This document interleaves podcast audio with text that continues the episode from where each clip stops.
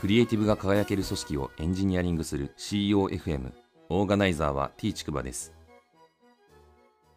COFM 第75回です。アイスブレイクなんですけどついにですね政府が緊急事態宣言をまあ発令するということで、えー、合意が取れたみたいですね。なんか日本らしいなと思うんですけど、まあ、急に発表するっていうよりはですね首相が英断でえいやって決めるっていうよりはあ多分ですね、なんか想像するに官僚とかいろいろ根回ししてですね、えー、必要であるっていうことを突き上げられるような形にして、えー、周りの外堀が埋まってからあ、この緊急事態宣言を発令するっていうですね、用意周到な感じというか、非常にこう後押しされてて、批判されないように根回しをする形がですね、なんか日本らしいなっていうふうに思ってます。これ首都圏の1都3県と、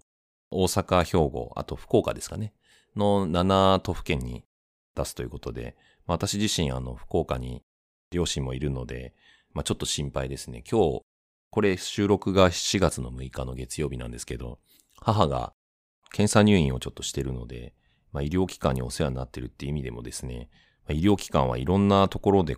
クラスターが発生したりとかしてるので、ちょっとですね、え気をつけて見ておきたいなというふうに思っています。本日の配信テーマなんですけど、トリアージが不要な受給バランスを保つっていうですね、テーマで話をしたいと思います。トリアージという言葉なんですけど、これはあの医療で使われる言葉ですね。ウィキペディアにはこのように記述があります。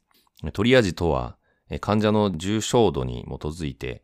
治療の優先度を決定して選別を行うことっていうことですね。トリアージュっていうふうに発音する場合もあるということです。語源は選別っていう意味のフランス語のトリアージュっていう言葉ですね。救急事故現場とかですね、まあ緊急を要するような時ですね。患者の治療順位とか、あと救急搬送の順位とか、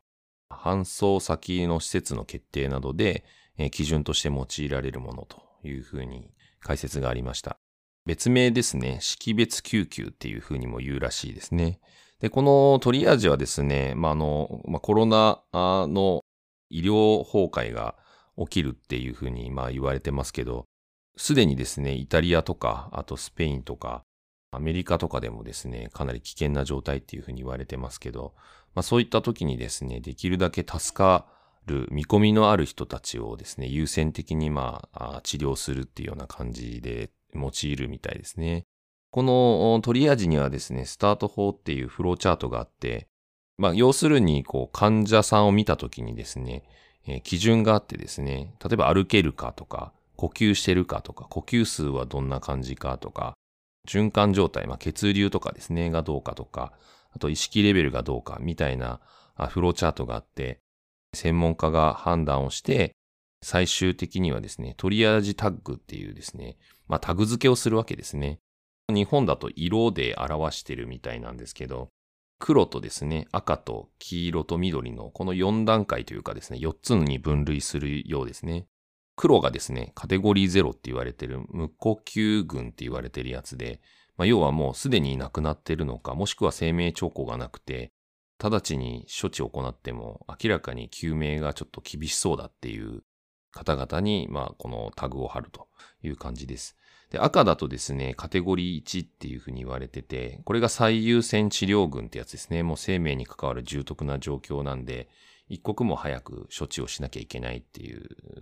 方々にこの赤のタグを貼ると。黄色ですね。黄色はカテゴリー2と言われてるやつで、待機的治療群っていうふうに言われてるみたいですね。で、赤ほどじゃないけど、まあ早期に処置が必要で、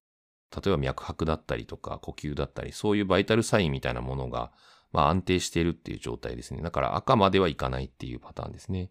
状況によっては赤に変化する可能性があるようなものを、この黄色に分類するみたいです。で、緑、えー、カテゴリー3っていうのは保留群ですね。まあ、歩行が自分で可能だったりとか、まあ、今すぐ処置や搬送が必要ないっていう、まあ、状態ってことですね。この4つに分類して、緊急事態の時はですね、赤、黄色、緑、黒の順に、まあ、優先順位をこう決めてやっていくってことですね。なので、まあ、黒の方々、まあ、要するに無呼吸群って言われて、ちょっともう、亡くなられてるか、もしくはもうそれに準ずるような状態になってる方々っていうのは、一番最後の優先順位、つまり後回しにするっていう形でですね、できるだけその助かるべき命が多くなるようにやっていくっていうような、まあこういう方法ですね。まあこれをトリアージというと。このトリアージっていう単語ですね、実はシステムの開発とかでもですね、用いられる言葉でありまして、前職でですね、Facebook アプリの開発をやってたんですけど、Facebook のアプリのですね、Facebook 側が提供する API を使ったりするので、でその API を使う際にですね、いろいろ問い合わせのシステムがあるんですよね。まあ、障害報告とかも含めた上で、その、なんか課題管理システムみたいなものがあって、で、そこであの Facebook 側にですね、まあ、英語でなんですけど、起表して、で、実際にその、まあ、チケットベースといいますか、その起表したものにですね、こうステータスがどんどん変化してついてってですね、で Facebook のエンジニアの方が見てくれて、えー、いろいろやり取りをするみたいなあ、そういう課題管理システムがありますと。今も多分あるとは思うんですけど、まあ、しばらくするとですね、ステータスにあのトリアージっていうステータスになってですね、で、それをしばらく待ってるとですね、Facebook のエンジニアの方が見ていただいて、えー、それが、あの、適切にこう、ステータスが変わるみたいな感じですね。まあ、トリアージのタグがついてる場面では、まだトリアージをされてないっていう状態なので、トリアージをしましょうっていうのが、Facebook エンジニアの中で、ステータスとして管理されてるっていう感じですよね。なので、Facebook エンジニアの方が見て、トリアージのものをまず見て、それを最初に優先度を決めるためにですね、えー、見るっていうような感じですね。同じような、まあ、医療機関でこのやられてるトリアージと同じような感じで、まあ、使ってるっていう感じですかね。このトリアージの単語、まあ、これをですね、改めてちょっと確認して、やっぱ感じることがあって、やっぱ限られたですね、リソースで、こう課題に立ち向かう、まあ、人類が考え出した知恵みたいなもんだろうなっていうふうには思っています。究極追い詰められた場所だとですね、全員をやっぱ救うっていうのは不可能なので、まあ、そういったその究極的な部分で言ったらですね、誰かを犠牲にしてでも守るみたいなあの世界がまあ待ってるという感じですよね。なのでまあそういったことは起きない方が一番いいんですけど、まあ、事実上ですね、こういう緊急事態の時には、こういうトリアージみたいな考え方が必要になってくるっていうことですね。基本的には、この緊急事態なので、横軸みたいなものがすごくこう、短めに、なんていうんですかね、ことが起きるっていうパターンですよね。ありがちなのは、その、例えば、何か地盤沈下が起きてですね、大量の人たちがこう生き埋めになったみたいな状態とかですね。まあ今回のコロナの件も当然そうですね。急激にもう患者さんが爆発的に広まっちゃうと、いわゆるオーバーシュートってやつが起きるとですね、大量にその病院に感染者が溢れちゃって、今まで例えば心臓病とか全然感染とは関係ない人たちもですね、そこに巻き込まれちゃってですね、感染症で重症になって人たちを見てたらですね、本来その心臓病とか、例えば脳卒中とかで入院してた人の手術ができなかったりとかして、で、それが影響で亡くなっちゃうみたいなことが起きる可能性があるわけですよね。なので、この横軸がですね、急激に短いっていう状態になってしまうと、このトリアージが必要になっちゃうので、まあ逆に言えばですね、こういうトリアージが発生しないような、まあ、需給バランスが保たれるっていうことがまあ大事なんだろうなっていうふうに思います。このコロナウイルスとの戦い、日本の戦略はですね、そもそも PCR 検査って言われているコロナウイルスに感染しているかどうかの検査をですね、数をかなり絞ってるっていう戦略なんですよね。でこれまあいろんなところで議論があって、まあもっと検査するべきだっていう意見も当然あるとは思うんですけど、少なくとも今現時点ではですね、日本のこの PCR 検査をかなり絞ってやるっていう